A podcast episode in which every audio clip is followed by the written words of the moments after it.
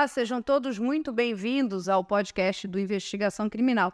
Eu sou Carla Albuquerque e hoje vamos ter aqui com vocês, estreando, debutando o podcast, a doutora Aline Lobato, que vocês tanto pediram, e nós trouxemos aí o podcast. E morram de inveja, porque a doutora Aline Lobato fez o seu doutorado em Liverpool. E adivinhem com quem ela estudou com o rei da psicologia investigativa, David Canter. E onde tem um rei, nós temos uma rainha. A rainha volta para o Brasil e a gente vai falar de psicologia investigativa. Seja muito bem-vinda, doutora. É, muito obrigada pelo convite. É um prazer estar aqui com vocês para conversar sobre a psicologia investigativa. E aí, explica para as pessoas o que é essa psicologia investigativa. É a mesma coisa que psicologia forense, é criminal profiling, porque temos muitos termos. Eles são todos a mesma coisa ou cada um vai dizer, né? Isso aqui significa isso, isso aqui significa essa outra coisa. Explica pra gente. É, essa terminologia confunde um pouco, né? Bem, basicamente, é, a área da psicologia jurídica ela tem algumas subdivisões basicamente psicologia forense, psicologia criminal, psicologia penitenciária e a psicologia investigativa. Psicologia forense, o termo forense significa serviço prestado ao tribunal. Então, aquele psicólogo que, junto a um tribunal, ele vai prestar um serviço, geralmente preparando laudos, pareceres, diante de uma solicitação do juiz ou das partes, né? Psicologia criminal, não. Ela não precisa estar atrelada a um tribunal ela trabalha com as questões gerais da criminalidade. Aí ela se assemelha aos estudos da criminologia. Então, por exemplo, delinquência juvenil, violência doméstica, de forma geral, sem que se tenha os atores jurídicos, sem que se esteja em um tribunal. E a psicologia penitenciária, como o próprio nome diz, trabalhar com as questões do aprisionamento, da prisão. E a psicologia investigativa, na realidade, funciona e trabalha como a primeira delas. Por quê? Porque vai auxiliar na investigação criminal, que é a primeira parte, onde se prepara lá os, os inquéritos policiais, para que depois se vá ao fórum, né, diante da justiça. Então, a psicologia investigativa ela vai trabalhar auxiliando na investigação criminal. Ou seja, você falou de quatro áreas diferentes, mas a que eu estou mais gostando é a psicologia investigativa, né? Todos nós temos um, um, pouco de investigadoras ou investigadores. A gente é meio que nasce, né, com essa, vamos dizer, essa vontade de descobrir as coisas. Mas, doutora, você estudou, estudou muito, né?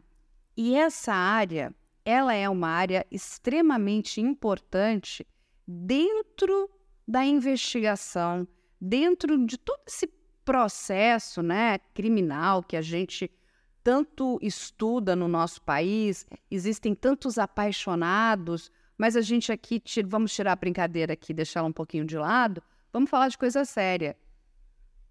São muitos anos de estudo, são muitos anos dedicados a aprender essa profissão, correto? Correto. É, só na Inglaterra eu fiquei sete anos, né? Só na Inglaterra. Então, é uma área que pode e vai auxiliar muito na investigação criminal. O Brasil ainda precisa avançar mais nessa área.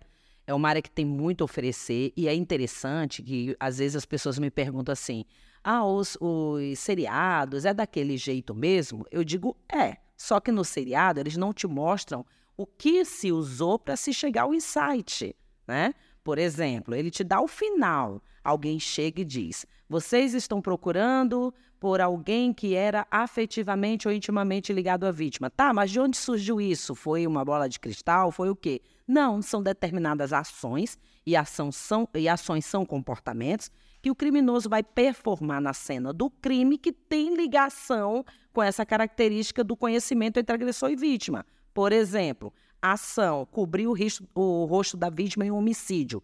Geralmente essa ação ela está relacionada à intimidade e afetividade do criminoso com a vítima. Se você continua olhando a cena do crime, vão ter outras ações que, por exemplo, também estariam ligadas com o contexto da afetividade, do conhecimento.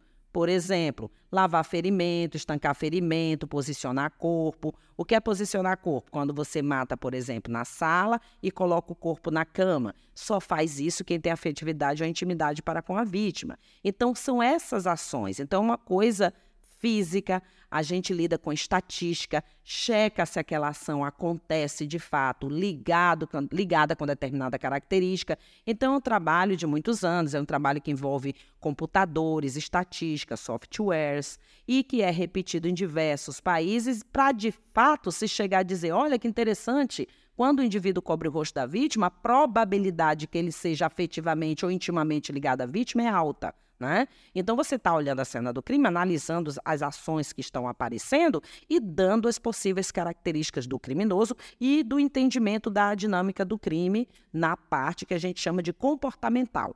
Então, uma perícia, né? A gente tem a perícia forense e tem a perícia comportamental. Perícia forense vai lidar com vestígios físicos, sangue, suor, saliva, sêmen, e a comportamental vai lidar com esses comportamentos, com esses contextos, que, mesmo que visíveis, né, carecem de uma interpretação, de um entendimento.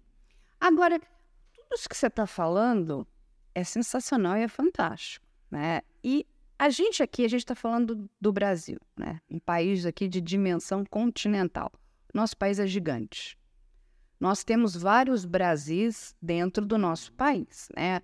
Enfim, inclusive porque tem, temos características né, geográficas no, do norte que são completamente diferentes do sul, no sudeste, no centro-oeste. Ou seja, nós temos aqui uma população muito rica, diversa, múltipla.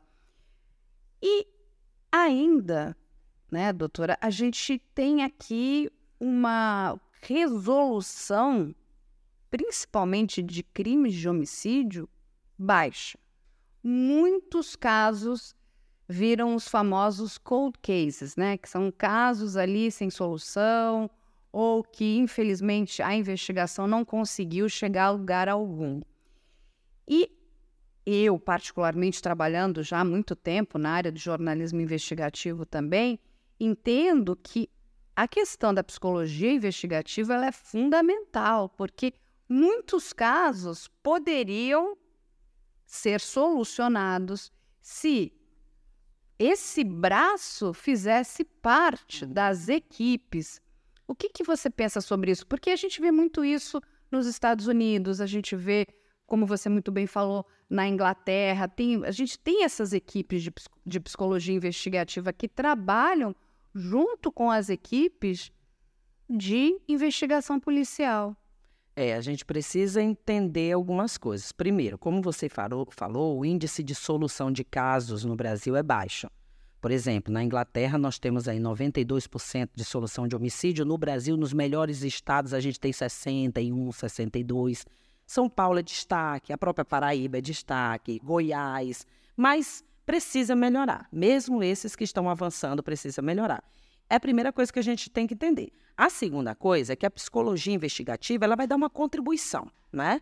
Ninguém vai fazer o trabalho de outras pessoas. Cada um vai fazer o seu trabalho e cada um com seu expertise, com seu conhecimento, vai contribuir para quê? Para melhorar essa solução de casos.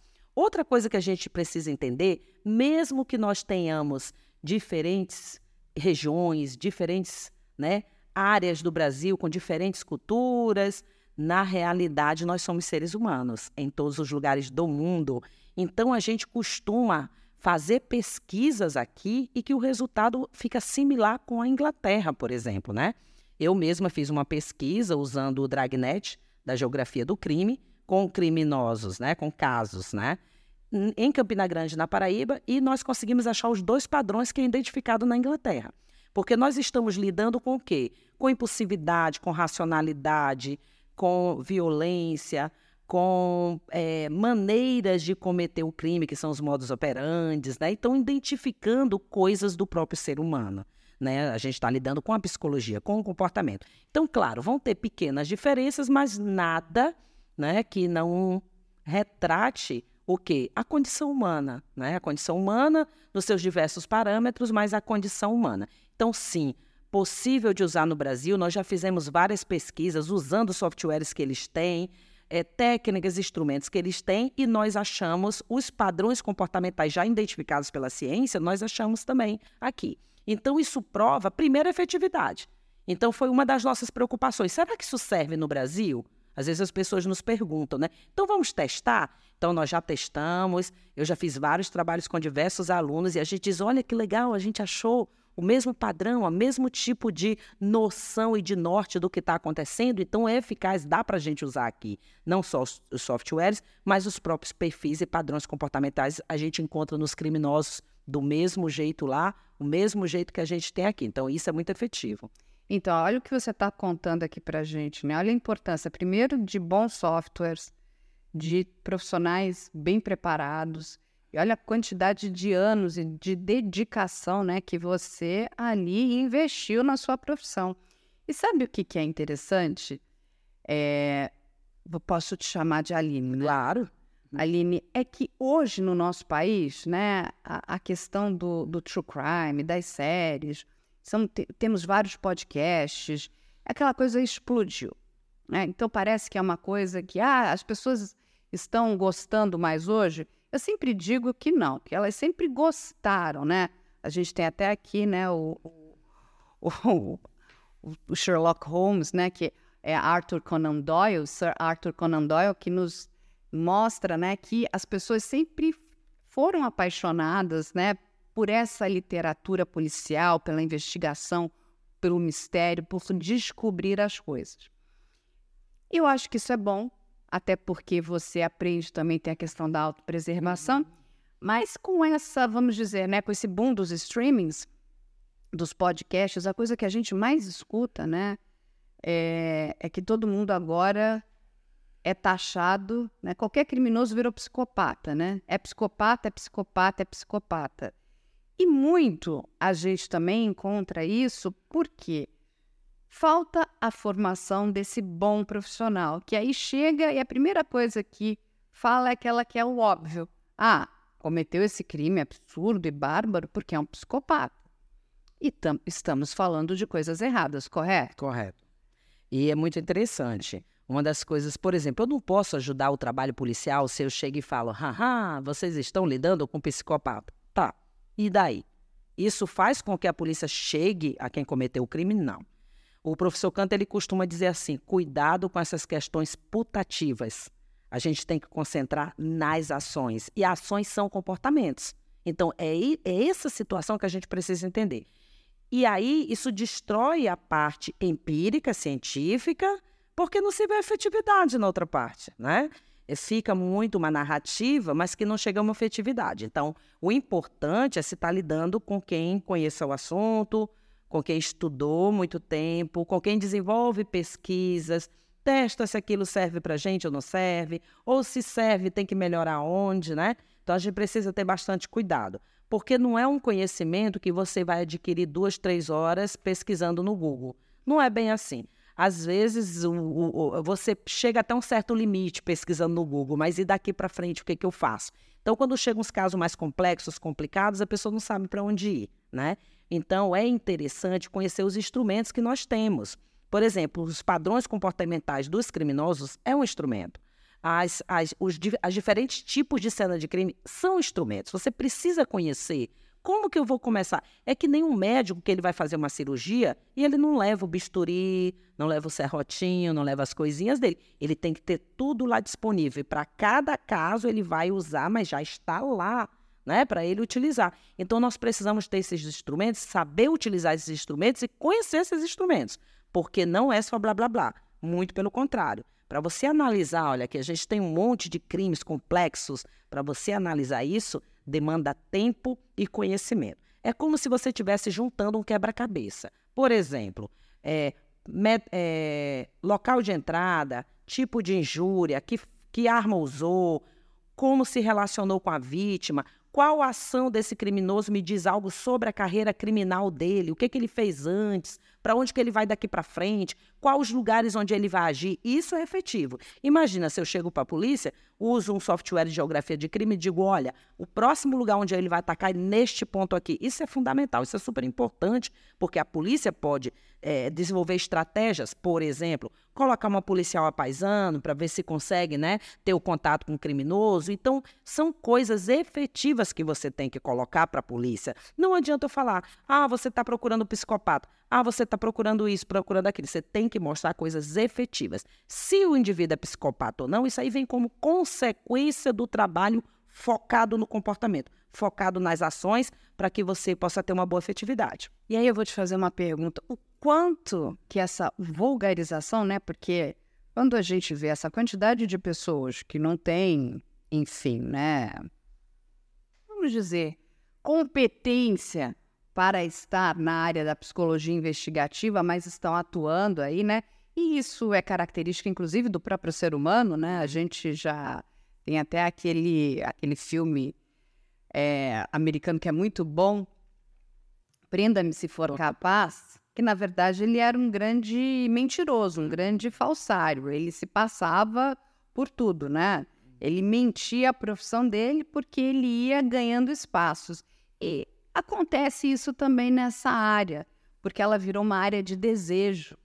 E eu acabo enxergando, Aline, que isso hoje tem mais atrapalhado do que contribuído.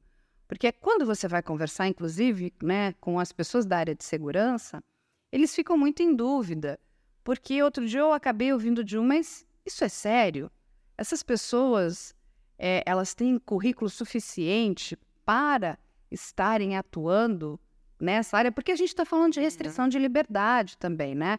Quando você está lá, todas aquelas pessoas que compõem uma investigação, elas são peças muito importantes. Seja o delegado, o investigador, o perito, enfim, o psicólogo que está ali analisando. Quer dizer, a gente precisa ter pessoas profissionais com competência. Então, assim, é, é eu queria ouvir de você. É, a dica é simples. Quando você vai escolher um livro, né? Quem é professor sempre diz, leia o índice, né? Leia o índice, tá lá naquele livro que você pretende, que você quer achar, né? Às vezes a pessoa vê um título e diz, ai, que bonitinho, e pega o livro. Quando vai ler, ai, não gostei, porque não, tinha o que eu estava procurando. É a mesma coisa. Se você gosta dessa área, que bom que você gosta. Ou seja, que bom que as pessoas se atraem, querem estudar isso. Agora, só escolha, na hora de você desenvolver o seu estudo, escolha que aquelas pessoas, procure saber se ela tem formação na área, né?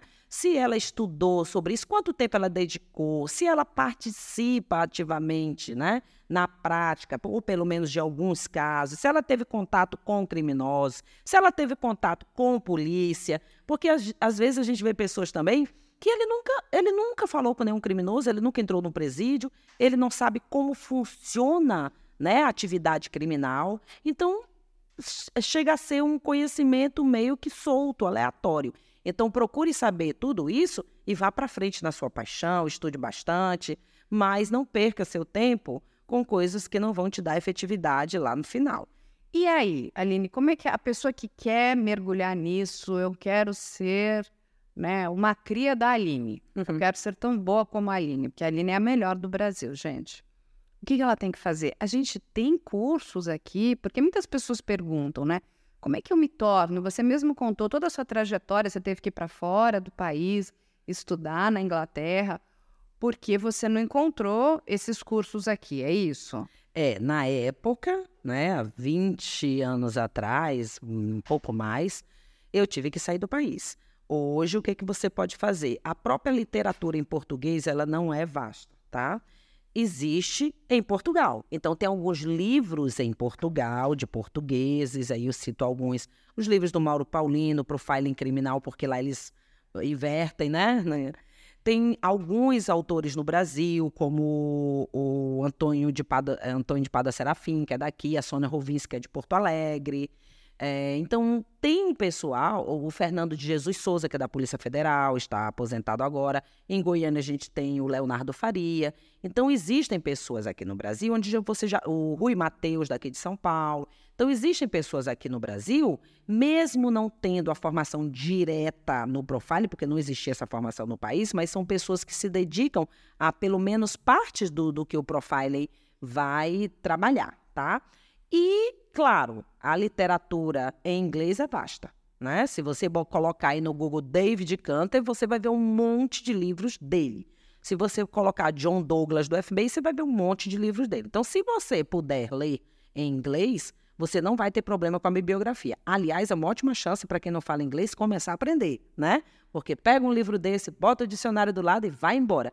Quando eu fiz o curso na Inglaterra, foi assim: eu sofri pra caramba com a questão do inglês. E aí foi desenvolvendo. Mas aí aprendeu. Né? Aprendi, é, rapidinho, foi ótimo. Já aprende uma outra língua, né? Exatamente. Matei dois coelhos de uma vez só. Aprendi a língua e também o, que, o, o meu desejo, né? O meu objeto de desejo, que era conhecer a psicologia investigativa a fundo, né? Então é muito estudo, é, se tiver a chance de participar de casos, de eventos, de júri simulado, de acompanhar um caso em delegacia, chega na delegacia, bate, pode fazer um estágio, posso acompanhar, posso, né? Se a sua universidade não oferece, você vai atrás e você consegue achar. Tem algumas universidades que têm convênios, eu tenho projetos lá onde eu trabalho, um na delegacia da mulher, outro na delegacia da infância, com abuso sexual infantil, e o da mulher com violência contra a mulher. E aí você começa a vivenciar, presenciar isso, e você vai vendo desenrolar, o desenvolver de tudo que você está vendo no livro, você vai conseguir ver lá na prática e você vai tomando experiência. E me conta como é que nasceu essa paixão?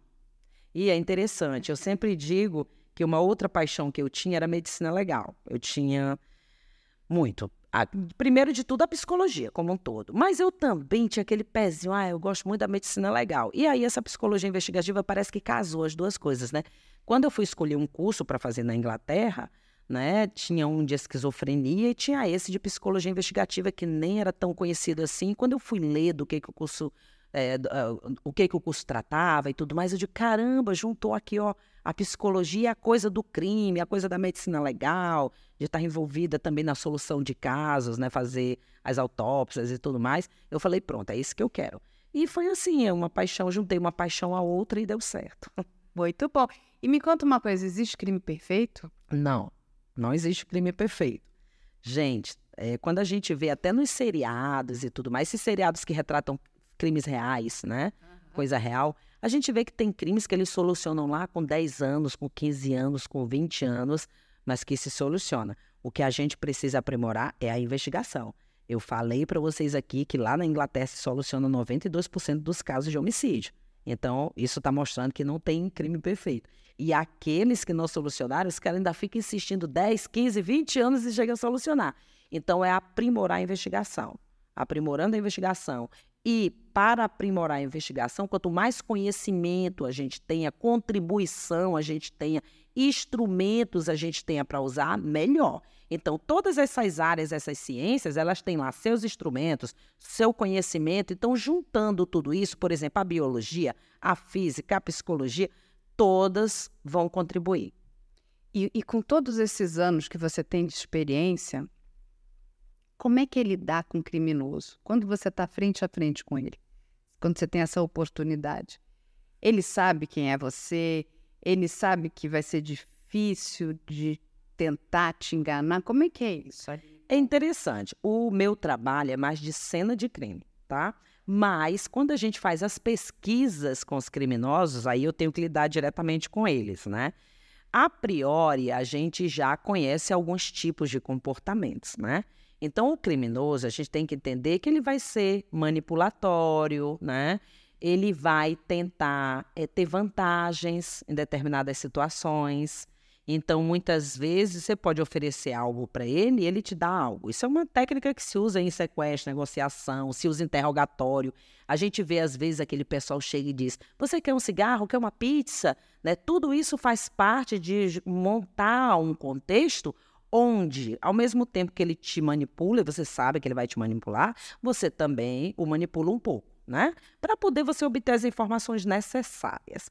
Então você tem que ter cuidado ao lidar com o criminoso e conhecer de comportamento, ou seja, o que que ele está querendo, o que que ele está buscando, quais as informações que eu preciso, como ele vai me dar essas informações, né, de que maneira, de que contexto, e tem as técnicas de entrevista, né? E é interessante que cada tipo de perfil comportamental, por isso que é bom entender os perfis comportamentais, a técnica de entrevista tem que ser de uma maneira. Por exemplo, se eu estou lidando com um criminoso organizado e inteligente, eu tenho que cansá-lo, no sentido da cognição dele não funcionar muito bem, né? Se eu estou lidando com um criminoso desorganizado e mais expressivo, eu tenho que dar para ele o que ele nunca teve na vida, o que ele careceu, que é o quê? Afeto, carinho, atenção. Então, quando eu dou toda aquela atenção que ele não teve na vida, ele vai dizer: pô, que bom, alguém está me escutando, alguém está me tratando bem, porque ele espera que ao chegar na entrevista ele seja logo maltratado. Então, se você trata esse bem, ele vai, é, ele vai estipular um, um contato com você que aí ele vai te soltando. E com o criminoso, por exemplo, expressivo, você nunca começa falando do crime. Você começa falando da vida dele, das coisas dele, para devagar você ir fazendo, é, introduzindo partes da questão do crime. Já com o inteligente, você vai direto falando do crime e mostra para ele as vantagens e as desvantagens que ele tem. E aí ele vai raciocinar bem no cognitivo e deixa lá, pode deixar até o caso dele. Quer ler um pouquinho sobre o teu caso? Lê aí. A tua situação está pesada, está assim, assim, assim. Quando você sai, ele manda te chamar. Vai, chama ele lá que eu quero fazer um acordo, eu quero negociar, porque ele está lidando com o cognitivo. Ou seja, um está lidando com o cognitivo, que é o que ele tem de aprimorado, e o outro está lidando com a emoção, que é o que ele tem de carência. E aí, quando a gente pensa num grande criminoso, né, sempre vem o nome do Ted Bundy, né? Ele é um ícone do crime. E existiu ali uma relação muito grande com o perfilador dele, que você também conhece muito bem, ele passou ali dias e dias depois que o Ted estava preso para que o Ted confessasse e contasse, porque assim, ele foi pego por algumas mortes de algumas mulheres, mas tinham vários outros casos que ainda estavam ali sem solução e que a polícia ali, principalmente o FBI, entendia que poderiam ter sido cometidos por ele que é, quando a gente escuta, inclusive, as fitas de confissão, é, é fantástico, né? Toda aquela estratégia que foi criada, porque o Ted Bundy era um criminoso bastante difícil, não era? O Ted Bundy, ele era um cara muito inteligente, tá? É o cara da você lidar com a cognição dele, né, como eu coloquei. Um cara que era formado em direito, estudante de psicologia, que fez sua própria defesa em tribunal, conseguiu fugir com todo um aparato de polícia próximo dele, né? Três vezes, se eu não me engano, né? Então era um cara que você teve que mostrar vantagem para ele, né? Qual era a vantagem para ele? Poxa, eu já estou preso, já fugi três vezes, a segurança está cada vez aumentando, né? Então o que, que eu quero ser? Eu quero ser famoso. E ele conseguiu. Então, já que eu quero ser famoso, eu vou falar dos meus crimes. Eu vou falar do que eu fiz, da forma que eu fiz, porque é uma forma dele ter evidência, né? E ter essa fama. Já que eu não posso ter outra coisa, eu quero ser famoso. Então, muitos serial killers pensam nisso. Então, o Ted Bundy, usando a sua cognição, ele pensou nisso e conseguiu o que ele queria. Tantos anos depois, quem que não conhece o Ted Bundy? Ou seja, aquela fama que ele almejou, ele conseguiu ter, né? Claro, não num caminho justo, honesto, mas era o que ele queria. Assim como vários outros serial killers, principalmente os que têm a cognição avançada, é o que eles buscam, né? Eles querem notoriedade.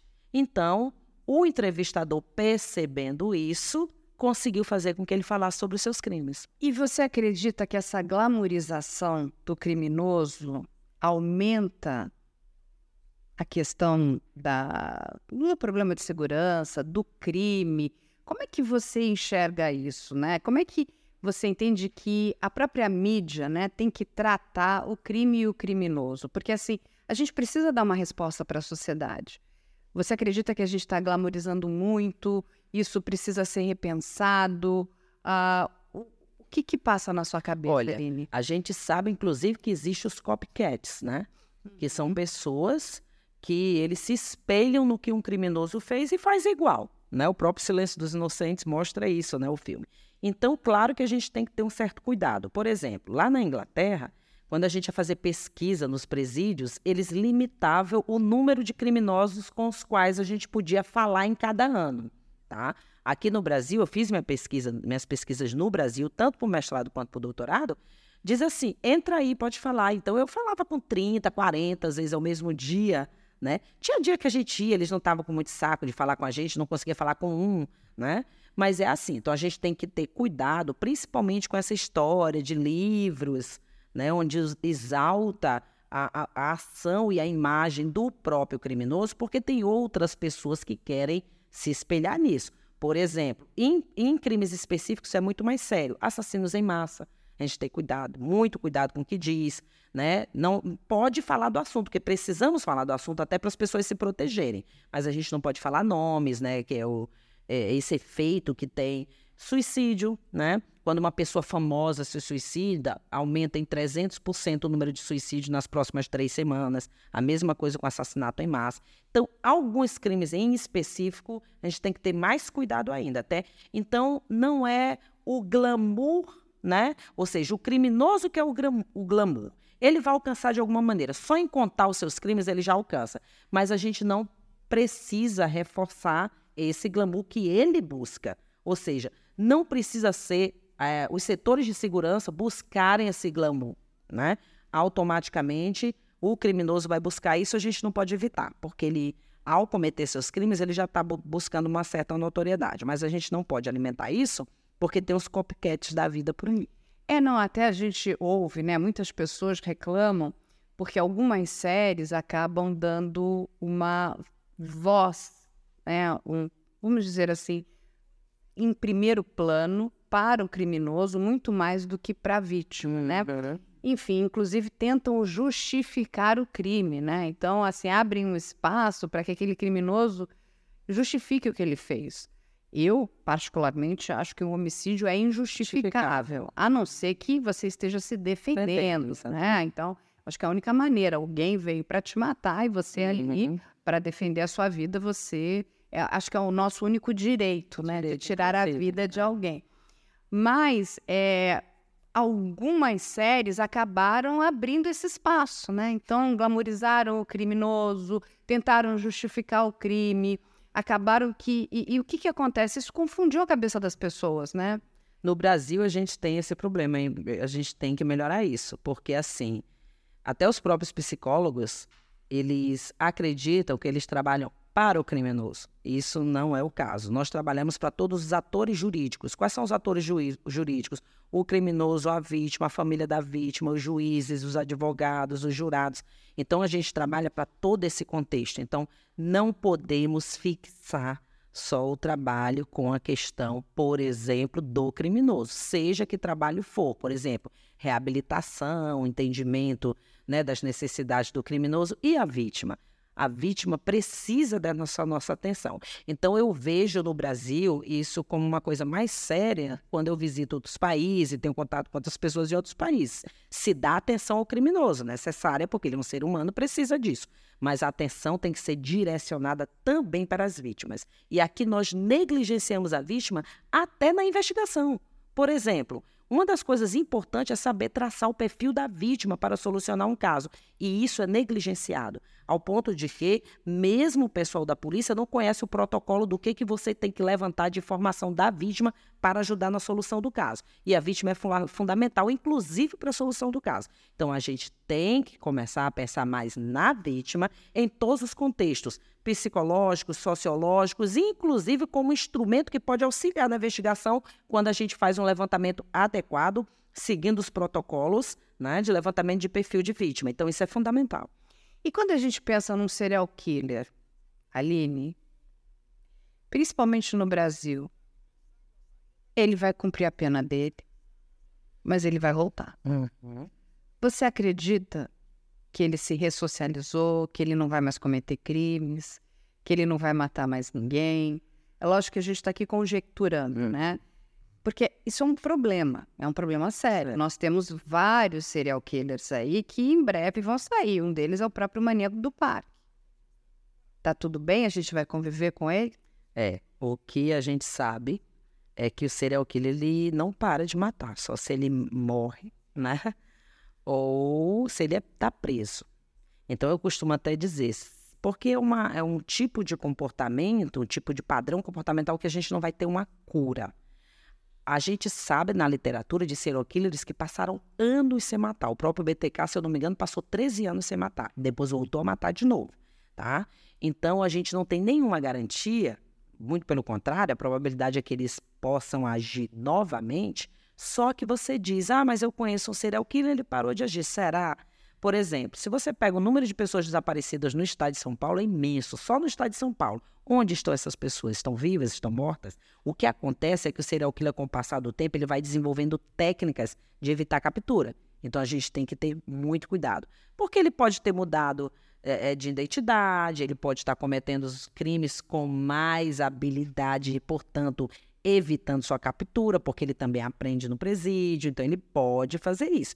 Então a gente tem a surpresa aí, como o Tiago, serial killer de Goiânia, ele primeiro matou meninos, é, é, é, matou homossexuais, matou moradores de rua primeiro, depois homossexuais, e depois de tantos anos ele foi e matou as 15 meninas, né, mulheres, uhum. na parada de ônibus. Mas ninguém sabia do primeiro histórico dele. Tanto é que ele dizia: olha, eu já matei mais. Inclusive, não, ele está querendo, ele tá querendo aparecer, ele está inventando, que às vezes seria que ele aumenta o número para para ter mais notoriedade, aí ele quis provar, ele ficou chateado com isso. Ele disse: Não, eu matei mesmo. Inclusive, eu mandei seis cartas para a polícia, procura aí, e eu, e eu assinei assim, facada. Então, ele disse o conteúdo das cartas oh, e assinou. Ou seja, acharam quatro cartas. Só ach... duas não acharam, mas quatro cartas acharam. Então ele estava falando a verdade. E aí, pô, ele está falando a verdade. Quando foram continuar a investigação, descobriram que, na realidade, ele não tinha matado só as 15 meninas, ele matou 42 pessoas. Então, a gente não tem garantia nenhuma né, de que esse pessoal de repente vai parar de matar. Muito pelo contrário, a probabilidade é que eles continuem tendo aperfeiçoado a questão de evitar a captura. Ou seja, isso é um problemaço que não está sendo lidado, né? Enfim, isso é uma coisa que né, os nossos congressistas precisam parar para pensar. A gente sabe que a cláusula pétrea na nossa Constituição nós não podemos ter prisão perpétua, mas a gente tem um problema sério aí, é o que você falou, olha a quantidade de pessoas desaparecidas. É. O que aconteceu com essas pessoas? E é engraçado, Aline, por que, que é tão difícil de solucionar esse. Porque, assim, isso é uma outra questão policial. É um número que vem aumentando cada vez mais e, e fala-se muito pouco. O que aconteceu com essas pessoas? A gente fala de crianças, a gente fala de jovens, a gente fala de pessoas mais velhas, idosos. O que você muito bem falou. O que, Onde acontece? Onde estão? É. Cadê esse monte de criança? Olha, tem coisas que mesmo quem trabalha no setor do crime, da segurança pública, desconhece. Por exemplo, se uma criança que desapareceu tem acima de 8 anos, é mais provável de estar morta. Se for abaixo de 6 anos, é provável de estar viva. Por quê? Porque muitas pessoas podem pegar a criança para criar, para tê-las com o filho.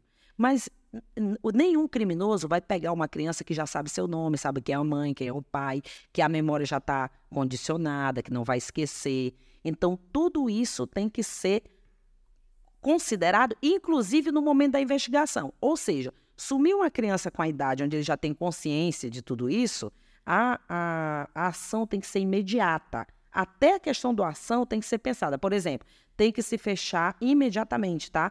Todos os espaços daquela cidade, de saída da cidade, tem que se usar helicóptero, tem que se usar todas as forças, tá? Porque, na realidade, se tem três horas para salvar a vida dessa criança. Porque os estudos que eles fizeram, quando a criança é raptada da forma que age um sádico, que isso é um padrão comportamental, por exemplo, de um abusador, que são sete padrões comportamentais, essa criança, a probabilidade que ela vai ser morta em três horas é muito alta, certo? Então, são coisas que a polícia teria que entender. Teve um caso agora na Paraíba de uma criança de oito anos que sumiu. A polícia está trabalhando muito, mas o tempo é fundamental. Ou seja, não fecharam as saídas da cidade no momento em que ela desapareceu. Fecharam dez dias depois, quinze dias depois. E aí, se alguém saiu com aquela criança daquela cidadezinha, já era. Então, sabendo do própria idade da vítima, como age o sádico, já lá ele já tem essa, essa, essa técnica imediatamente, por exemplo, de fechar as saídas da cidade, no momento em que se sabe do desaparecimento. E aí tem um caso que é icônico, né? Da Madeleine McCain, uhum. lá em Portugal. Qual foi o maior erro daquele caso? Olha, eu vejo ali muitos erros, né? Muitos erros, inclusive dessa situação de atuar imediatamente, né? Então, você começa a pensar, porque a investigação é assim, você vai ter várias linhas de investigação. É o pai, a mãe, foi alguém, algum estranho, mas isso não te impede de já tomar as ações imediatas para se capturar.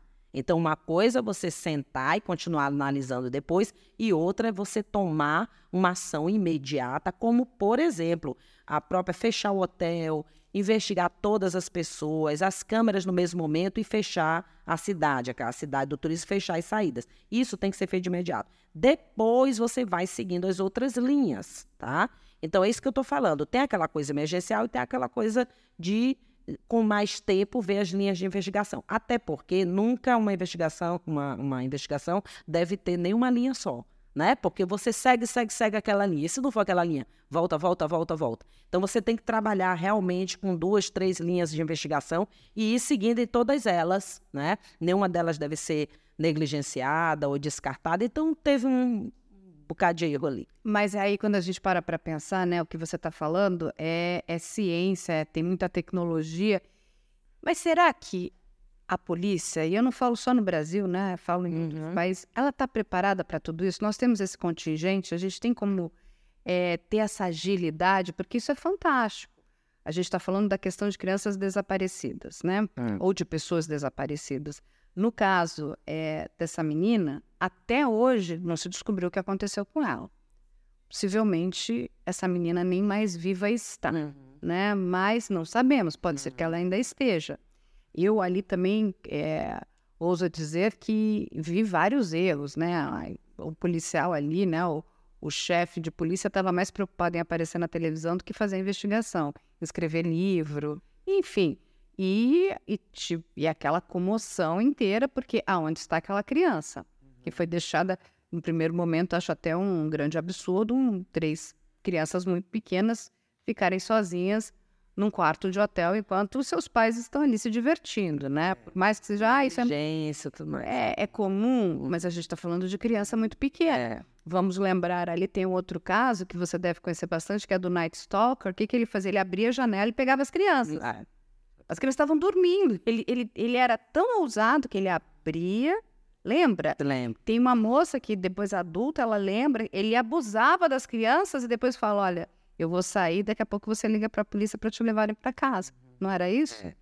Então a gente tem que entender o seguinte: tantas pessoas estudaram tantos anos para preparar protocolos para a gente usar e a gente vai e não usa né? Esse, essa que é a situação. Eu tenho um amigo que já foi chefe da perícia aqui em São Paulo, que ele costuma dizer para os alunos dele, os alunos perguntam, que técnica eu, eu uso? Aquelas diversas técnicas, varredura, as coisas aí da perícia.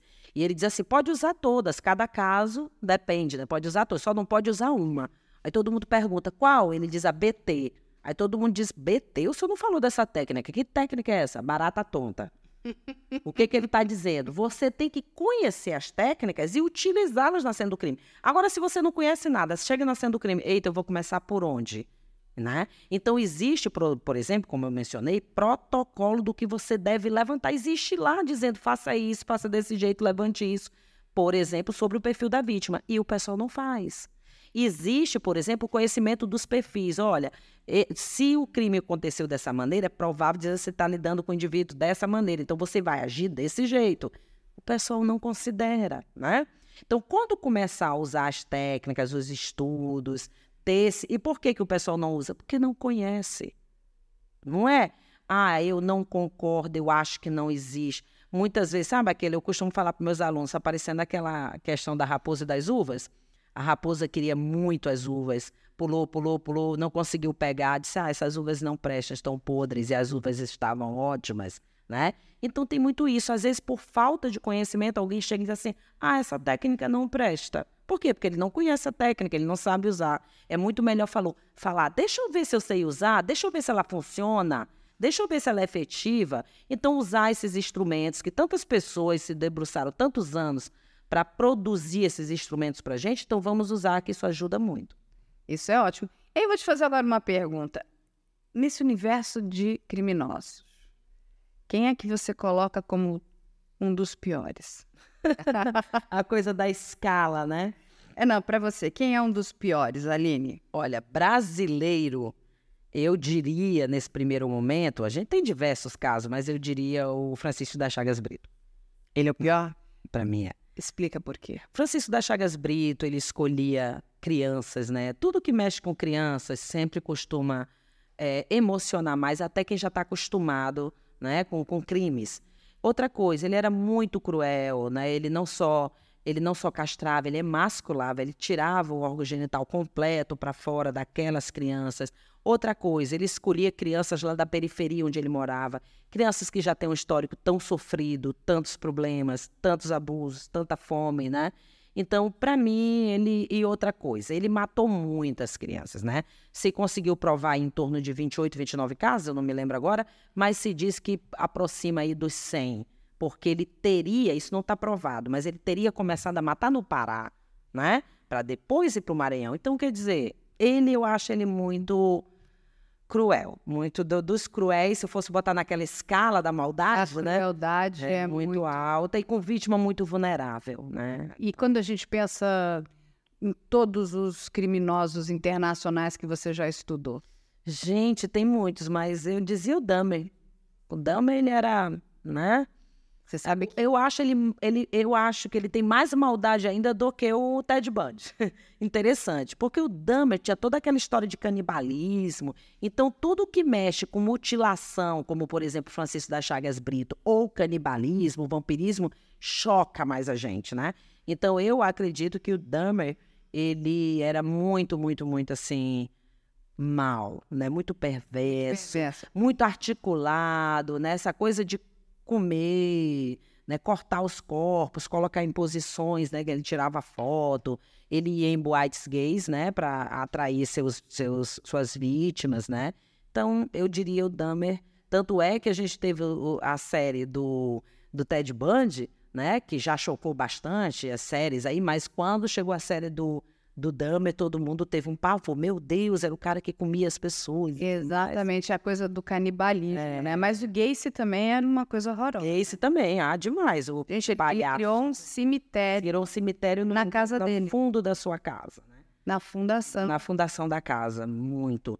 A gente teve outras coisas famosas aí, nem tenho conhecida pela literatura. Teve o Freder, Frederic e a Rosemary Welsh, Welsh, é, West, desculpa, West, que até hoje na Inglaterra, isso aconteceu numa rua chamada Crown Street, que até hoje a, é, tem casas e no meio não tem nada. Tem casas desse lado, casas desse. Não tem nada, nenhuma praça, nenhuma casa, nem nada. Porque ele era um, eles eram um casal que eles é, colocavam quartos para alugar para moças que iam estudar na cidade. E aí eles tinham um porão onde eles penduravam as moças de cabeça para baixo, com as pernas abertas, fazia tudo que era tipo de tortura sexual e depois matavam. E eles enterravam os corpos nas paredes né? Porque lá a gente. Paredadas. Paredadas. Lá tem parede, fibra de vida e parede, né? Então eles quebravam a parede, colocavam o corpo ali onde seria a fibra de vida e depois ajustava. Então, quando descobriram esses crimes, né? Tem fotos antigas, faz muito tempo, não me lembro a data agora. vem aquelas dragas que puxavam a casa toda para poder procurar os corpos ali dentro. Então, foi, foi, se eu não me engano, na residência tinha 14 pessoas enterradas, né? É, nas paredes, emparedadas, né? mas se supunha que eles tinham outras vítimas também, né? a gente, a gente tem um caso aqui que também é bem antigo.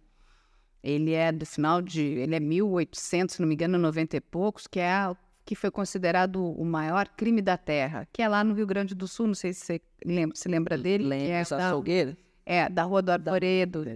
É. Que exatamente, que ele matava e fazia linguiça e o pior, fazia a sociedade comer aquela linguiça. As pessoas não sabiam que estavam comendo linguiça de carne humana, né? E olha como se repete, porque a gente teve os canibais de Garanhuns. Sim. Que, que foi em Pernambuco, mais recente, que também matavam pessoas e faziam coxinhas e saíam para vender, né? Que aí, no primeiro momento, eles dizem isso, depois eles negam, diz que não, coxinha não. Né? Mas eles dizem no primeiro momento, é que não Francisco da Chagas Brito. Quando ele foi preso, ele confessou lá. Depois ele começou a dizer que não, que não, que não era assim, né? Então, vai se repetindo, ou seja, infelizmente a gente não vai poder anular né, a perversidade dessas pessoas, né, desses indivíduos. Mas a gente tem que se preparar para estar um passo à frente, para pelo menos diminuir o número de vítimas. Outra coisa que a gente tem que entender: no Brasil, a gente tem o caso do Tiago, a polícia só foi aceitar que estava lidando com serial killer na nona ofensa. Nona. Ele chegou a matar 15. Aí montaram uma força-tarefa e conseguiram prender o Tiago, mas ele ainda matou da nona para frente. Então, por quê? Porque na terceira, segunda, terceira ofensa, já tinha se levantado a hipótese, mas a polícia não aceitava. Não, são casos diferentes, até porque o Tiago adesivava motos e mudava a cor da moto, ele mudava a placa da moto, então achavam que eram casos separados. Então você tem que estar à frente do que o criminoso pode fazer. Quando se percebeu, espera, ele não pode estar roubando as placas e mudando as placas, então foi se observar em estacionamentos, é, supermercados, e aí quando se vê um cara chegando, desparafusando, ah, então o cara está mudando as placas, né? E aí é bom porque foi uma força-tarefa onde, por exemplo, quem contribuiu, contribuiu muito com, com a solução do caso foi o pessoal do roubos e furtos, que era onde se registrava a, a, a, o roubo de, de placa de moto, né? Então, por isso que a gente diz, todo crime você tem que ir na delegacia e registrar. Porque esse crime pode depois estar relacionado com algo maior. Então, os seus registros ajudam, né? Mesmo por coisas que parecem pequenas, ajuda também na solução. É, é, me lembrou até agora um pouco, né? Aquela teoria do broken window lá americana, que na verdade os piores criminosos foram pegos pulando catraca de metrô, Exato. roubando garrafa de água Isso. em Delhi.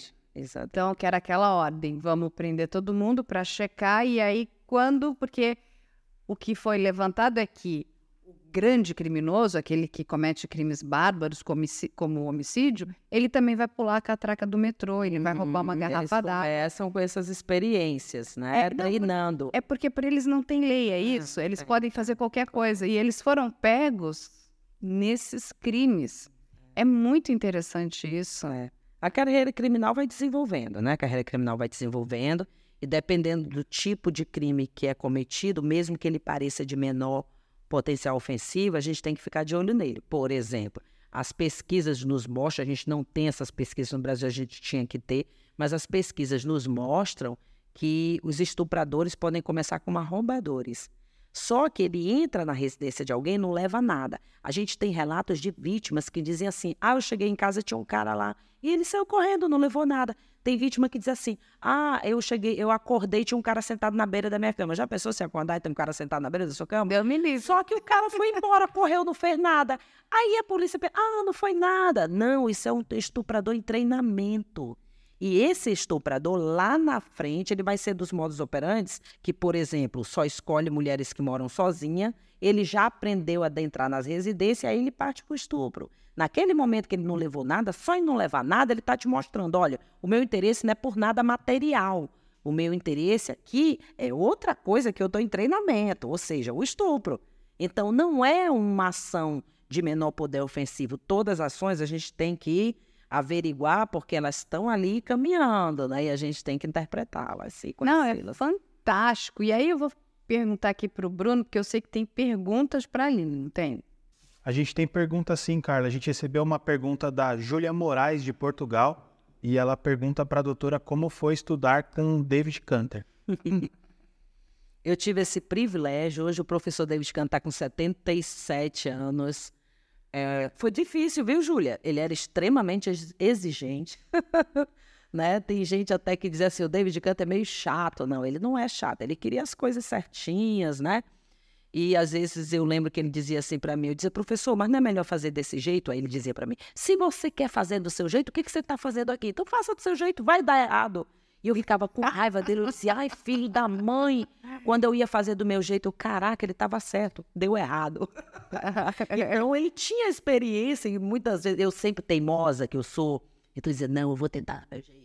Você vai provar para ele Eu que ele está Ah, errado. mas até então eu não consegui provar que ele estava errado. Alguns poucos momentos, né? Aham. Mas na maioria das vezes ele estava certo. Então, mas foi um privilégio muito grande. Ele é uma pessoa considerada na Universidade de Liverpool, até por outras pessoas que não são da psicologia, como um homem extremamente inteligente, dedicado demais, sabe? Aquele que passa muitas horas trabalhando, tem o cuidado com as vítimas, com os alunos, com os criminosos, com o sistema, o auxílio à polícia, crítico. Muitas vezes ele criticava, ele já fez altas críticas ao FBI, mas tentando melhorar. Olha, vocês não podem fazer assim, vocês têm que ter cuidado com isso aqui. E por causa da crítica, ele acabou se aproximando. Né? Ou seja, quando é uma crítica construtiva, isso não gera um desconforto, muito pelo contrário. Né? Isso vai ajudar com que essas pessoas se encontrem. Ah, é, se você está criticando, o que, que eu devo fazer aqui? Posso dar minha sugestão? Pode, então faça assim. Então lá eles têm eles têm muito é, é, é, esse cuidado de aceitar as críticas construtivas, né? E de depois se juntar exatamente por causa dessas críticas. Então, David Canto é um cara fantástico. Ele tem muitos livros, eu recomendo que vocês, né? É, estudem por esses livros. E foi muito bom, viu? Foi muito bom ter tido esse privilégio de estar próximo dele, não somente na questão do estudo, mas depois de algum tempo, né?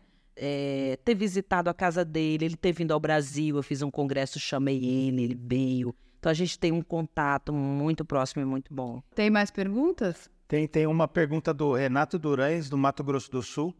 Ele pergunta o que precisamos para a criação do banco de perfil criminal no Brasil. Primeiro Olha, de tudo, boa pergunta. É um bom banco de dados.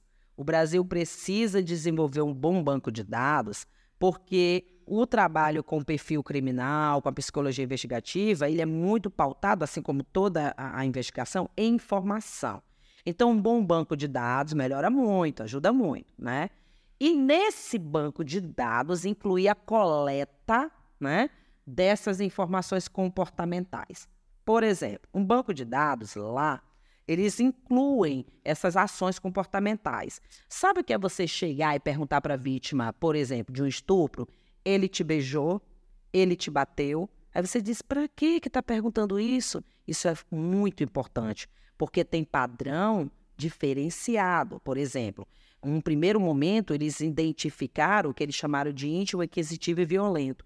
Então, tem criminosos que eles são íntimos ou inquisitivos. É aquele bonzinho, né, entre aspas, do, do, do estupro, onde ele pergunta para a vítima se ela está bem, pede para ela dar um beijo, é, diz que a ama, pede que diga que ama. Por incrível que pareça, tem criminosos assim. Tem um caso de um estupro que um cara chega, tira a moça de uma parada de ônibus, leva para um terreno baldio, estupra essa moça, depois volta com ela, leva ela até a parada de ônibus, aí não tinha mais ninguém na parada de ônibus, ele vai embora e volta e diz assim: olha, não fica muito tempo aqui não, que aqui é perigoso. Olha como é a cabeça do criminoso, a fantasia que eles vivem. Então, tem criminosos. Depois todo o perigo que ela passou. Tem criminosos que eles fantasiam que estão numa pseudo-relação com a vítima, como se fosse um namoro, né? E tem outros criminosos, que são os violentos, que não. É, a vítima é o objeto onde ele vai descarregar toda a raiva que ele tem, todos os conflitos que ele tem, e aí ele bate, espanca. Então, tem diferenças. Tem, tem estupro, onde a vítima vai ser, entre aspas, bem tratada nesse sentido. E tem outros que vão machucar mesmo fisicamente. Isso são padrões comportamentais, isso tem a ver com a fantasia que ele vive. Ou seja, aquele cara que procura uma pseudo-relação, que carece disso, ou aquele cara que quer um objeto para extravasar, botar para fora sua raiva e seus conflitos. Então, nesse por isso que é importante a gente tem, que a gente tenha um banco de dados que também inclua essas questões comportamentais. Isso é fundamental.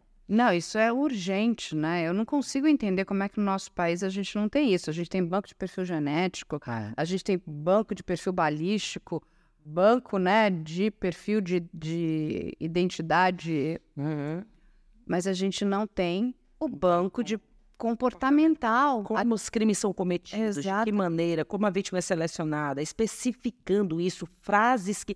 Gente, você pode solucionar um crime por frases que são ditas às vítimas. O criminoso sexual é o que mais tem consistência comportal. Ele repete tudo de um crime para o outro. Então, se ele, no primeiro crime dele, ele chama a vítima, bate, né? Ele chama vagabunda. Ele vai usar essa palavra até o último momento. Então, se você conhece isso, você diz: olha, esse outro caso aqui também é desse criminoso. Você começa a juntar as coisas. Então, eles repetem muito. Tem criminoso que não repete tanto, não tem tanta consistência. Mas o criminoso sexual é o que mais repete. E conta pra gente, existe plano de você vir dar aula em São Paulo? pra gente ter ela mais perto da gente? Gente, assim, até antes da pandemia eu vim em São Paulo todo mês. Eu dei aula em diversos cursos aqui, nem sempre a psicologia. Às vezes são, são pós-graduações, por exemplo, de criminologia, de perícia criminal, de psicologia, de direito e assim vai. Então já tive, tanto na capital quanto no exterior, no, no interior, desculpa, coisa do, uhum. de outro país, no interior, como também em outros estados. Então, para chegar a fazer as pessoas conhecerem a psicologia investigativa, eu já rodei muito esse Brasil aí. Tá? Não, mas tem que rodar mais. Tem rodei que... muito, tem que rodar mais. Tem, tem que, rodar, que rodar mais. mais. Mas eu já consegui, né, assim, formar muitos alunos e já consegui, por exemplo, que a psicologia investigativa estivesse em evidência em diversos contextos, tá? A luta é grande, continua e eu estou pronta para a luta. Não, e temos que formar outros professores tão bons quanto você, não é isso? Porque a gente o Brasil precisa disso, né? A gente vive né, num momento bastante complicado. A gente, né, o Fórum Brasileiro de Segurança Pública trouxe números que são alarmantes, né? A violência doméstica, hum. ela cresceu muito. Enfim, a violência contra a mulher e são crimes é, que acontecem dentro da casa das pessoas. São crimes muito complicados, né? Inclusive para a atuação da própria polícia. Porque a polícia não entra na casa das pessoas se ela não for é, chamada, né? Se ela quer, for quer ver uma coisa interessante, Carla? Desculpa te interromper. Lógico. O projeto que eu tenho na Delegacia da Mulher é porque a delegada me chamou e disse assim para mim, Aline, é, às vezes eu estou aqui, chega um caso, né? Eu olho para a cara do indivíduo, eu digo, esse rapaz já teve aqui, essa pessoa já teve aqui, esse homem já teve aqui. Mas é o meu olhômetro, porque eu não tenho onde achar se ele já teve aqui, a não ser no segundo momento quando eu peço o documento do fórum, blá, blá, blá. Eu queria algo que me ajudasse a reconhecer ele aqui e agora. Por quê? Isso ajuda muito, porque aí eu vou saber se eu posso deter ele imediatamente, eu vou saber se ele pode ir para casa para depois voltar, eu vou saber como eu vou agir com esse indivíduo entendeu? Porque às vezes você está liberando uma pessoa que você não sabe o que ele já fez antes. Então eu digo, pô, quando eu vou a fundo atrás do que o cara fez, o cara já é reincidente, o cara já fez isso com três, quatro mulheres, inclusive com tentativa de homicídio. Mas na hora que chega lá para mim, que eu não posso deter aquela pessoa naquele momento, eu queria ter um banco de dados até aqui, uma coisa aqui.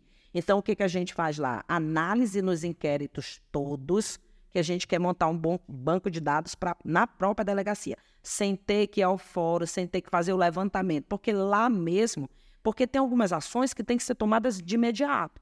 Né? Então, ela sabendo o histórico daquele indivíduo, e não é só o crime que ele cometeu, como ele cometeu. Ou seja, é um homem que já agrediu mulher, mas como ele agrediu antes? Ou seja, beirou a lesão corporal grave, beirou o homicídio, então esse cara não pode sair daqui nem agora.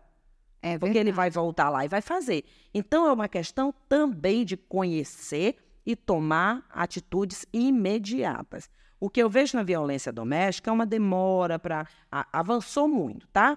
Mas o que eu vejo é: não, não vai acontecer, isso aqui não vai virar um feminicídio e com poucos dias.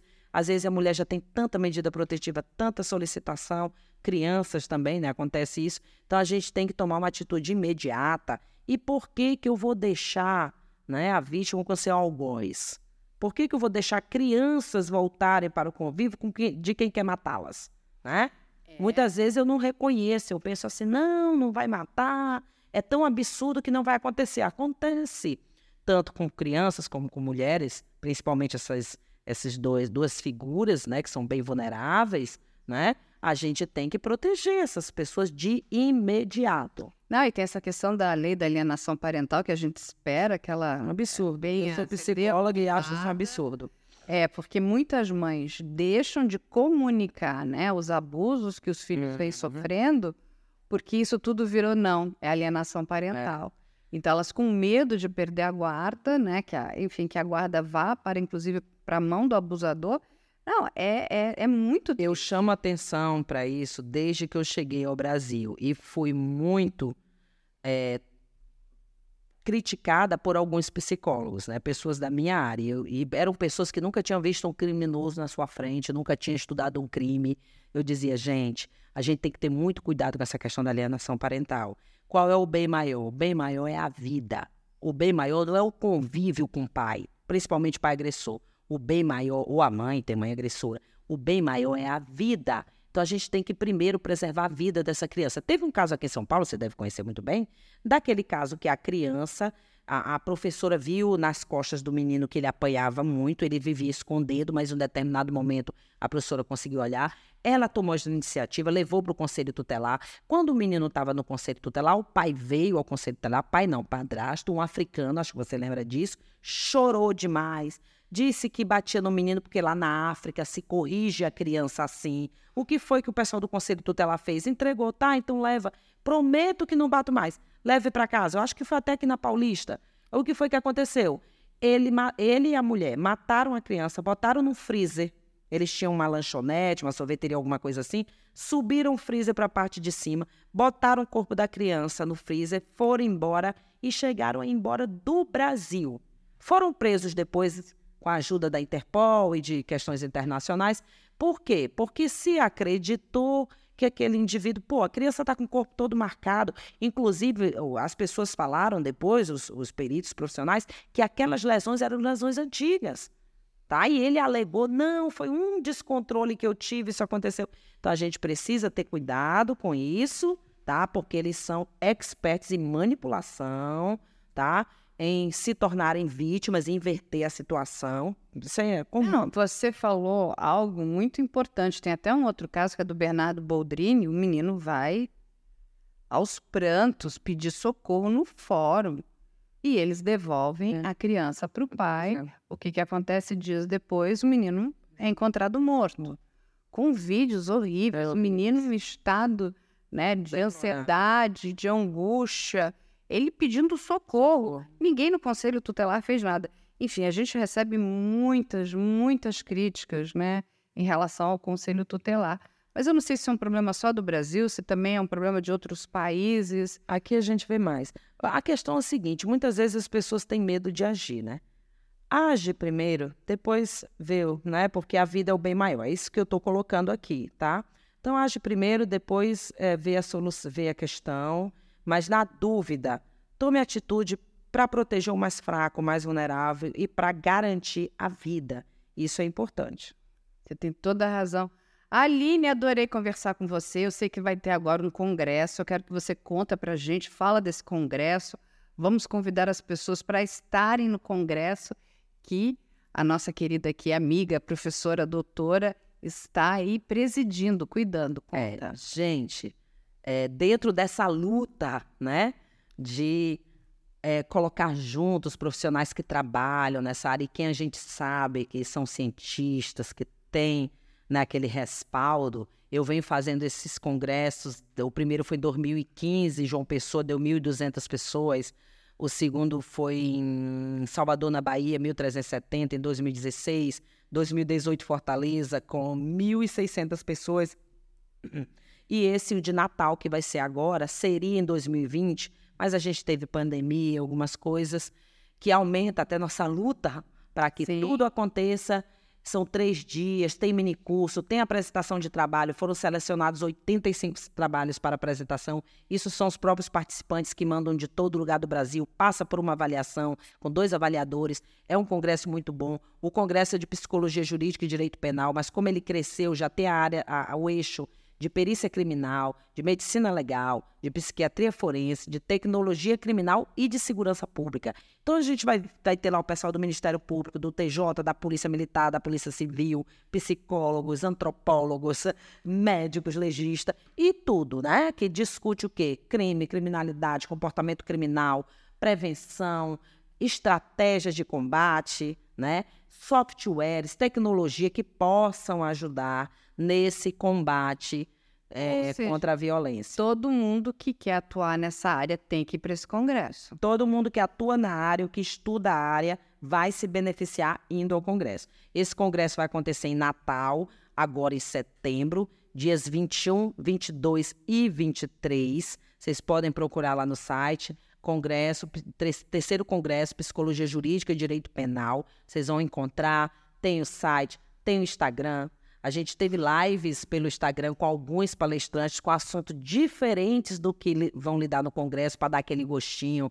Terminou as lives agora comigo essa semana. E aí aproveita, já fica em Natal um pouquinho, porque é uma cidade. Ai, uma cidade maravilhosa. Dá um passeio em Natal, né? O congresso são três dias quinta, sexta e sábado. Lá próximo de Natal, é onde fica a famosa pipa, onde você pode nadar com os golfinhos, faz parte. A gente vai para um lugar unir o útil ao agradável. Então a gente estuda, a gente participa do congresso e depois vai conhecer a cidade, conhecer as pessoas, conhecer as comidas diferentes e pode ir à pipa, que é fantástico, né? Maravilhoso. Olha só, A nossa Não dá pra querida- perder. A Aline já tá dando todas as dicas. Todas aí. as dicas. Chega Aí lá, agora- dá mais dica. A pergunta que não quer calar do nosso podcast, vou te fazer. Aline, conta pra gente. O que você toparia fazer para perder seu réu primário? Não, quando ela começou a falar, eu já me deu um medo assim, porque ela falou de um jeito tan, tan, tan. Gente, Pode ser qualquer loucura. ah, o que, que eu toparei a fazer? É uma coisa que eu sempre quis fazer, né? Tive uma oportunidade, não tive coragem. Pular de paraquedas. Você pularia Pularia de paraquedas. Para perder o réu primário? É, uma coisa que eu nunca fiz. Aí você, ah, quando eu vier de novo ao São Paulo, né? Então, assim, né, Dê? Eu, falei, eu, eu achei assim. Todas as outras coisas. Eu falei assim. Ela falou assim: a Aline vai responder assim, tipo, ir lá e, e roubar o George Clooney Hum. na mal. Não, assim, porque quando você convive com os criminosos, essas coisas absurdas, pular de paraquedas me parece uma coisa muito diferente. Mas aí, será que isso, você ia perder o réu primário só pulando de paraquedas? O que você ia ter que fazer? Ia ter que roubar o avião. Não, talvez. Talvez. Fala assim, agora, me leva agora, você sequestrar esse avião porque eu quero pular de paraquedas. Pode ser, não sei. Você me pegou de surpresa, eu nunca pensei. Não Várias pra de algumas maneiras, né? Não é porque... Ah, tem uma coisa, mas é tão assim que eu não sei se dá pra falar. Pode, pode falar. Eu detesto os pardaizinhos. Pardal. Entendi. Eu tive uma vontade muito louca uma vez de me vestir toda de preto. Pronto, isso aí eu acho que fica mais dentro, juro, gente. Eu comentei com meu marido. Meu marido, vai, faz isso pra você ver. Porque eu viajo muito, então eu fico pegando tudo. então, botar assim uma balaclava toda de preto, pegar uma 12 e sair nos pardalzinhos. Pra acabar com todas as Pardalzinhos. câmeras Ficam me pegando, é. multando. É. É, não, É, aí, boa. sério, eu é seria legal. presa, seria muito sério, né? Mas a vontade eu já Imagina tive e já comentei. A E ele disse, preta. faça, é, isso, faça pra você ver o que vai acontecer. Quem manda você não prestar atenção nos pardalzinhos? e Mas olha, você ia ter fã-clube, porque aquilo ali virou, né, um... Na verdade, é uma... Virou um caixa de multa. É porque, assim, no Nordeste, eu acho que aqui também tem várias cidades aqui próximas, então no Nordeste a gente anda muito de carro, vai para Recife, vai para Natal, vai não sei para onde. Como não é no mesmo estado, a gente costuma, assim, eles mudam os pardais de lugar. então eu. Ninguém te avisa. isso, ninguém avisa nada, então eu sou terrível com isso, tá? Aí fica tomando multa Eu vontade de multa. Existe crime perfeito, assim, na mão da professora Aline. A gente precisa contar a verdade aqui pra vocês. Mas ela não vai cometer crimes. Aline, deixa aí suas redes sociais pra gente. Bem, o Instagram, dr.aline Lobato, dr de doutora, dr.aline Lobato. Tem também os cursos, né? Eu promovo alguns cursos. Esse, esse segundo semestre agora não tive tempo, mas assim que terminar o congresso, está tá previsto um para acontecer em dezembro. www.aline-lobato, cursos.com.br, né? Lá você fica sabendo os cursos, às vezes é comigo, às vezes é com algum colega. São cursos online. Depois da pandemia a gente começou mais a fazer online. E tem o Instagram do Congresso. Congresso PC Jurídica e Direito. Congresso PC Jurídica e Direito. Que aí lá você encontra também todas as informações dos congressos que já foram feitos. Eu acho que é isso. Não, eu vou fazer agora aqui muita propaganda da professora para ela dar muitos cursos em São Paulo, porque assim ela volta, a gente fala de casos com ela, ela vem aqui contar mais casos, analisar os casos com a gente aqui no Investigação Criminal. Aline, muito obrigada. Eu sei que agora ela daqui a pouquinho estará embarcando de volta para aquela terra maravilhosa que é a Paraíba também, a terra do São João, não é? É. da comida boa lá de São João. Aline, muito obrigada. Faça uma boa viagem, um bom retorno. Foi uma honra ter você aqui com a gente. Ah, muito Sou sua fã. obrigada, Carla. Esqueci de falar uma coisa, gente. Ah, Primeiro, vou voltar para os meus fofinhos, meus filhos maravilhosos. Estou com saudade, amores. E segundo, para avisar também para o pessoal de Campina Grande que eu vou começar a atender, principalmente com os laudos, laudos jurídicos e outras coisas, na cidade, né? Eu queria recomendar aí a Clínica Psique, que fica ali no Arão. Marinho. Então, logo, logo, só não comecei ainda por causa do congresso, mas a gente tem uma equipe de profissionais lá, inclusive com médico é, psiquiatra e outros psicólogos, e eu vou tomar conta principalmente das questões onde precisa de laudo jurídico. Pessoal de Campina Grande, vocês estão com bilhetes de loteria, hein? Professora, muito obrigada. A gente vai pedir, ó, para você deixar aqui no nosso livro, ela vai estrear, ó, ela vai escrever o que ela quiser. Qual foi a experiência de estar aqui com a nossa equipe? Escreve aí pra gente, professora. E depois tem outro uma outra brincadeira aqui. Ah, tem outra brincadeira do, pod, do podcast convidados. sobre a experiência de estar aqui. Isso, o que você quiser. E a gente vai encerrar. A gente vai colocar para você. Agora a gente vai contar para a professora. Ela vai fazer o primeiro. Deixa ela terminar. Não é? O primeiro mugshot da vida dela. a gente vai ter aqui, ó. Ela, agora ela vai ficar fechada na investigação criminal. Professora, muito obrigada. Foi muito bom estar com você. Muito bom estar com vocês, agradecer a você, a sua equipe e a essa oportunidade de que a gente possa discutir né, sobre crime e criminalidade, visando, logicamente, ajuda, né? Sim, visando, logicamente, solução, visando, logicamente, é, se unir né, para que a gente possa melhorar essa situação. Sempre. É muito bom ter profissionais como você no nosso país. Olha, a gente tem muita sorte. Muito obrigada. Obrigada.